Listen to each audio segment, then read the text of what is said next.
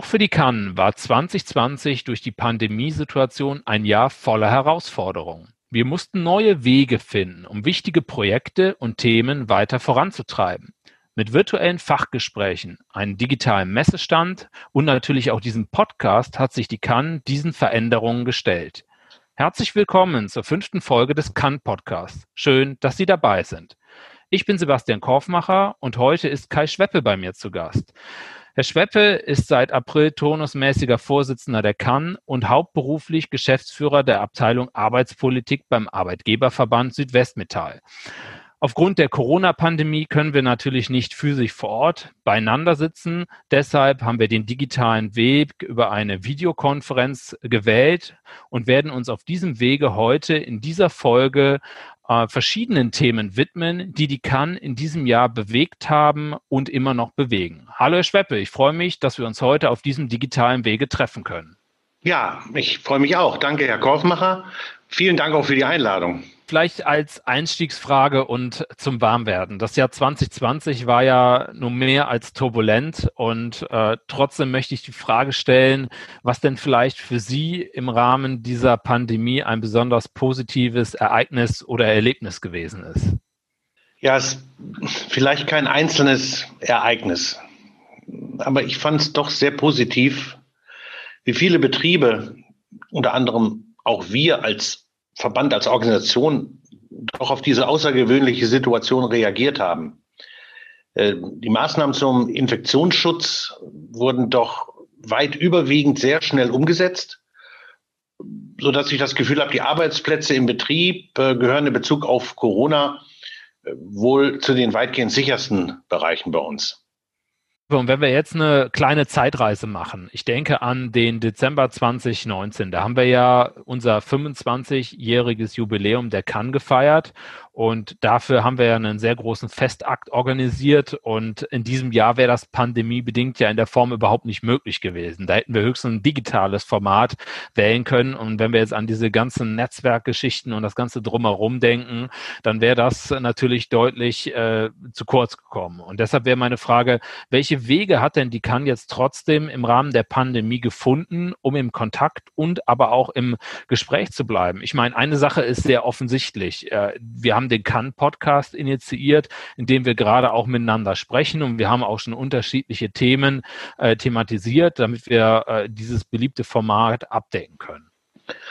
Ja, zunächst mal vielleicht eins vorab. Also ich blicke natürlich sehr gerne noch auf das 25-jährige Jubiläum zurück, ähm, an die tolle Veranstaltung im Dezember in Berlin, ähm, die ja auch deutlich gemacht hat, welchen Stellenwert die kann im, im Arbeitsschutz in, in, Deutschland oder auch in Europa einnimmt. Da hat mich besonders äh, der Poetry Slam von Bas Böttcher beeindruckt, äh, der ja dann auch gezeigt hat, dass Arbeitsschutz und Normung nicht nur trocken dargestellt werden kann, sondern eben auch für die Öffentlichkeit spannend aufbereitet werden kann. Ja, da sind wir eigentlich auch schon bei den Kommunikationswegen. Und ähm, ja, Sie haben einen schon angesprochen, den Podcast, aber wir haben schon mit der Kann virtuelle Fachgespräche gehabt. Wir hatten eine virtuelle Kann-Sitzung. Ähm, es gibt virtuelle Normungssitzungen, auch und gerade auf äh, internationaler Ebene.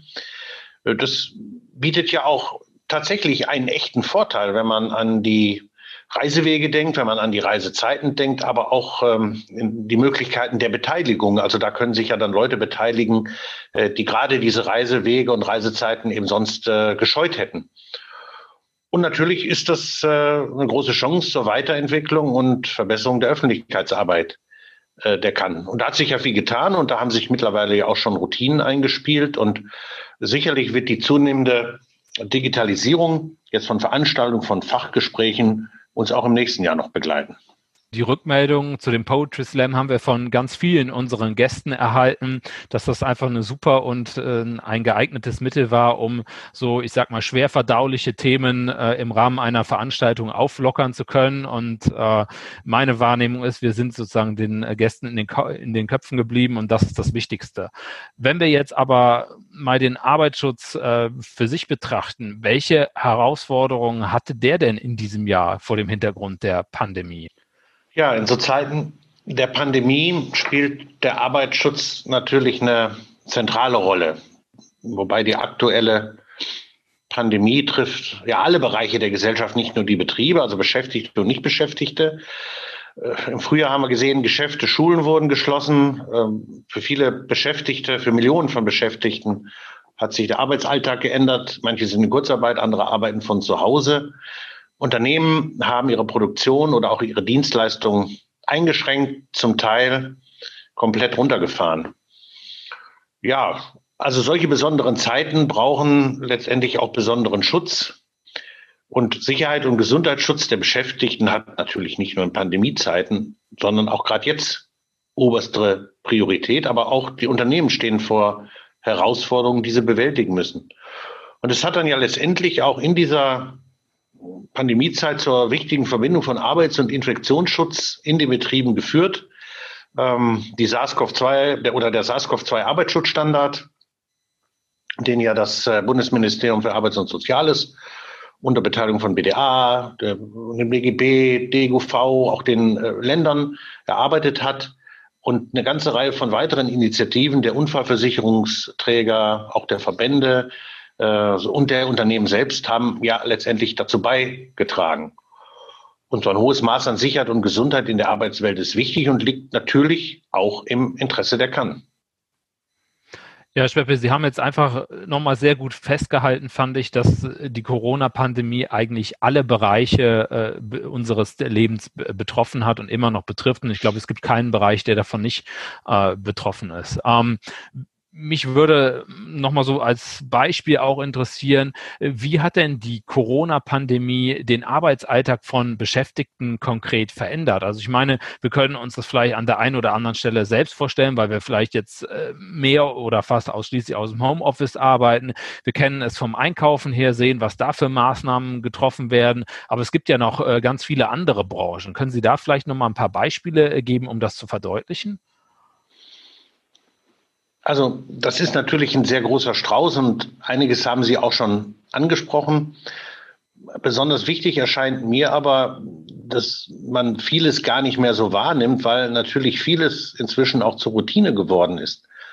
Maske tragen. Also es ist für einen ja schon fast natürlich, dass man nicht mehr aus dem Haus geht, ohne eine Maske mitzunehmen. Abstand halten. Auch Hygienemaßnahmen äh, am Arbeitsplatz. Äh, Arbeit im Homeoffice und auch, dass man zunehmend äh, Dienstreisen durch Videokonferenzen ersetzt und ähm, hier eben auf lange Anfahrtswege auch verzichtet. Auch das wird immer mehr zur Routine. Und äh, die Betriebe haben auch sehr stark ihre Arbeitsabläufe, Prozesse angepasst, um hier letztendlich auf äh, Kontakte, soweit es eben geht, zu verzichten oder die für ihre Beschäftigten zu vermeiden. Unterm Strich muss man einfach sagen, Ziel ist es, dass die Beschäftigten trotz der, dieser schwierigen Umstände weiterhin sicher ihrer Arbeit nachgehen können, dass man auf der anderen Seite die Funktionsfähigkeit, ja auch die Produktivität der Unternehmen so weit als möglich erhalten kann. Ja, das ist, glaube ich, eine ganz schwierige Aufgabe, ne? da das äh, die, die, den richtigen Weg und vor allen Dingen äh, die richtigen Abschätzungen äh, zu treffen. Ähm, wir wollen ja in den Podcast-Folgen auch immer einen Blick auf die Normung werfen und das würde ich an dieser Stelle auch ganz gerne tun äh, und einfach mal die Frage stellen, wie konnte denn die Normung vielleicht unterstützen oder helfen, um letztendlich die Pandemie zu bekämpfen? Gab es da was, was da gemacht worden ist und wenn ja, was genau? Also, so wie ich es zumindest beobachtet hat, hat man auch in der Normung oder in den Normungsinstituten das sind ja letztendlich die, die hinter der Normung stecken, auf die Pandemie reagiert. Äh, da werden von Normungsorganisationen kostenfrei relevante Normen zur Verfügung gestellt oder mm, die Normungsorganisationen arbeiten an zahlreichen neuen Dokumenten, etwa zur kontaktlosen Lieferung oder zum Betrieb von Restaurants äh, oder zur Organisation von Messen und Veranstaltungen in, in Pandemiezeiten. Äh, die kann, und die möchte ich ja auch immer wieder erwähnen, die bleibt da am Ball. Sie wirkt da mit, setzt sich dafür ein, dass die Vielzahl von Regelungen und Normen äh, letztendlich ein schlüssiges Ganzes ergibt ähm, und auf der anderen Seite aber auch nicht ausufert. Ja, vielen Dank. Das war ja, denke ich mal, einfach ein Beispiel, wo man jetzt nochmal gesehen hat, dass Normung ähm, wie immer in unserem Leben äh, sozusagen vorhanden ist, aber nicht immer ersichtbar ist und äh, es auch weiterhin unterstützen kann bei sozusagen neuen Mechanismen, sei es wie zum Beispiel dem kontaktlosen äh, Bezahlen. Mich würde aber noch interessieren, vor welchen organisatorischen Herausforderungen stand denn die Normung? Sie hatten es in Ihrem Eingangsstatement so ein bisschen äh, angerissen. Da ging es um die Normungssitzungen, äh, die auf internationaler Ebene waren. Das ist ja immer ein riesengroßer Faktor für die Leute, die um die ganze Welt dann reisen müssen. Das kostet nicht nur Zeit, es kostet auch unheimlich Geld und letztendlich viel Ressourcen für die, für die Unternehmen. Ja, also letztendlich stehen ja die Normorganisationen auch auf internationaler Ebene, auf nationaler Ebene vor einem ähnlichen Problem wie wir, Herr Kaufmacher. Man will sich austauschen, äh, ohne sich zu treffen. Äh, aber der persönliche Austausch ist natürlich wichtig. Die Diskussion ist wichtig. Und ähm, darum ist es natürlich eine Riesenaufgabe, die bisherigen physischen Treffen mit zum Teil sehr vielen Personen, das sind ja mehr als wir zwei, äh, dann als virtuelle Treffen durchzuführen das ist ja schon zum Teil wegen der unterschiedlichen Zeitzonen nicht ganz einfach, äh, wodurch dann Normungssitzungen fernab klassischer normaler Arbeitszeiten stattfinden. Aber auf der anderen Seite ist das natürlich auch eine große Chance. Gerade durch diese Digitalisierung ist dann auch möglich, dass, dass Experten, dass Arbeitsschutzfachleute äh, überhaupt dabei sein können, wenn auch virtuell und an solchen internationalen, internationalen Normungssitzungen teilnehmen können, wo man sonst gesagt hätte, naja, wegen des zeitlichen und finanziellen Aufwands geht das gar nicht und es ist nur eine schriftliche Stellungnahme möglich, die man natürlich nie so pointiert vorbringen kann, wie wenn man persönlich dabei ist. Und ähm, ich glaube, das ist auch ein wichtiger Punkt, dass man sich überlegt, wie man gerade solche positiven Entwicklungen auch nach der Pandemie beibehält und nicht sagt, so, jetzt machen wir alles wieder wie früher, und da können gerade so Hybridsitzungen sicherlich einen wichtigen Beitrag leisten, um eben mehr Leute auch an solchen Normungsvorhaben beteiligen zu können.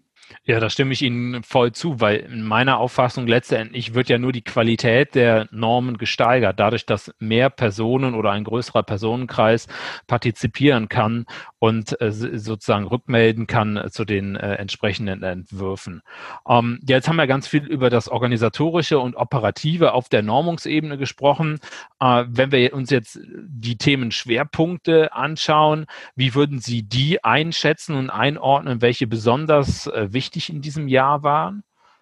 Na, zum einen war es sicherlich das Thema Managementsysteme. Gerade bei internationalen Normungsorganisationen äh, es gibt auch auf der ISO vielfältige Initiativen zur Erarbeitung von internationalen Normen für eben solche Managementsysteme. Personalmanagement, Arbeitsschutzmanagement, soziale Verantwortung, das sind nur ein paar Beispiele. Und ähm, das nutzen natürlich, das kann man vielleicht auch nachvollziehen, Länder, die eben solche nationalen Regelungen haben, nicht äh, sehr gerne.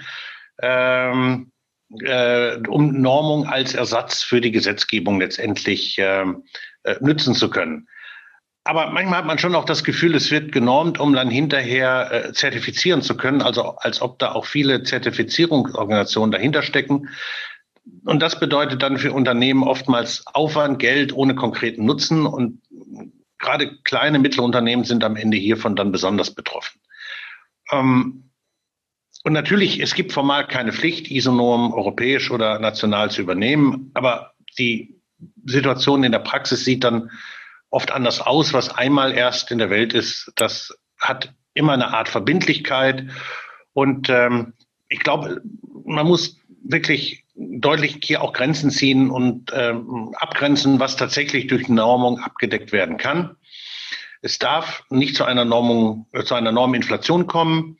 Ähm, und es gilt natürlich andererseits auch im Interesse der Anwender schon darauf zu achten, dass die Normung nicht in den Regelungsbereich des Staates, auch der gesetzlichen Unfallversicherung oder der Sozialpartner eingreift.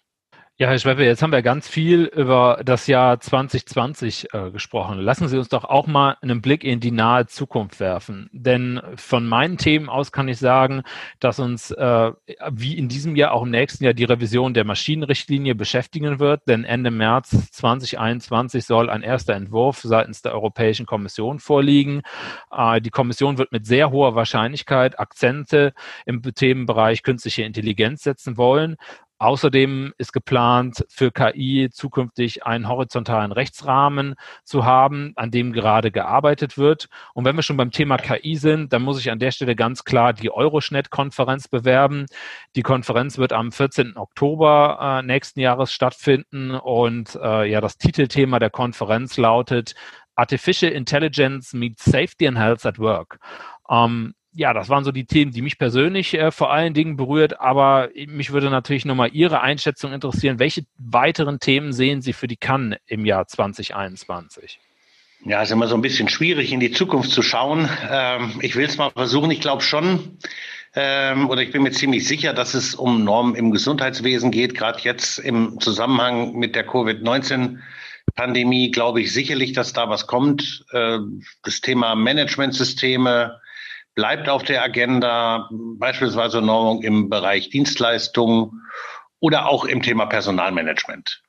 Ähm, für die Kann selber wird sicherlich die Öffentlichkeitsarbeit sehr wichtig sein, äh, gerade die Nutzung neuer Kanäle und hier letztendlich auch Werbung zu machen für Arbeitsschutz, für die Normung und da eben auch gerade die sozialen Medien zu nutzen, ja, wie beispielsweise auch äh, YouTube oder Twitter.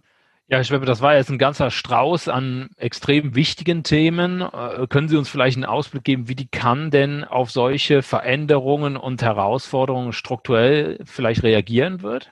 Ja, ich glaube, zum einen wird man das Thema Unterstützung sehr stark in den Vordergrund stellen, vielleicht noch mehr als bisher. Unterstützung, Hilfestellung in staatlichen Ausschüssen, in Gremien der Unfallversicherungsträger natürlich, aber ähm, letztendlich auch eine stärkere Präsenz auf europäischer Ebene und in der internationalen Normung.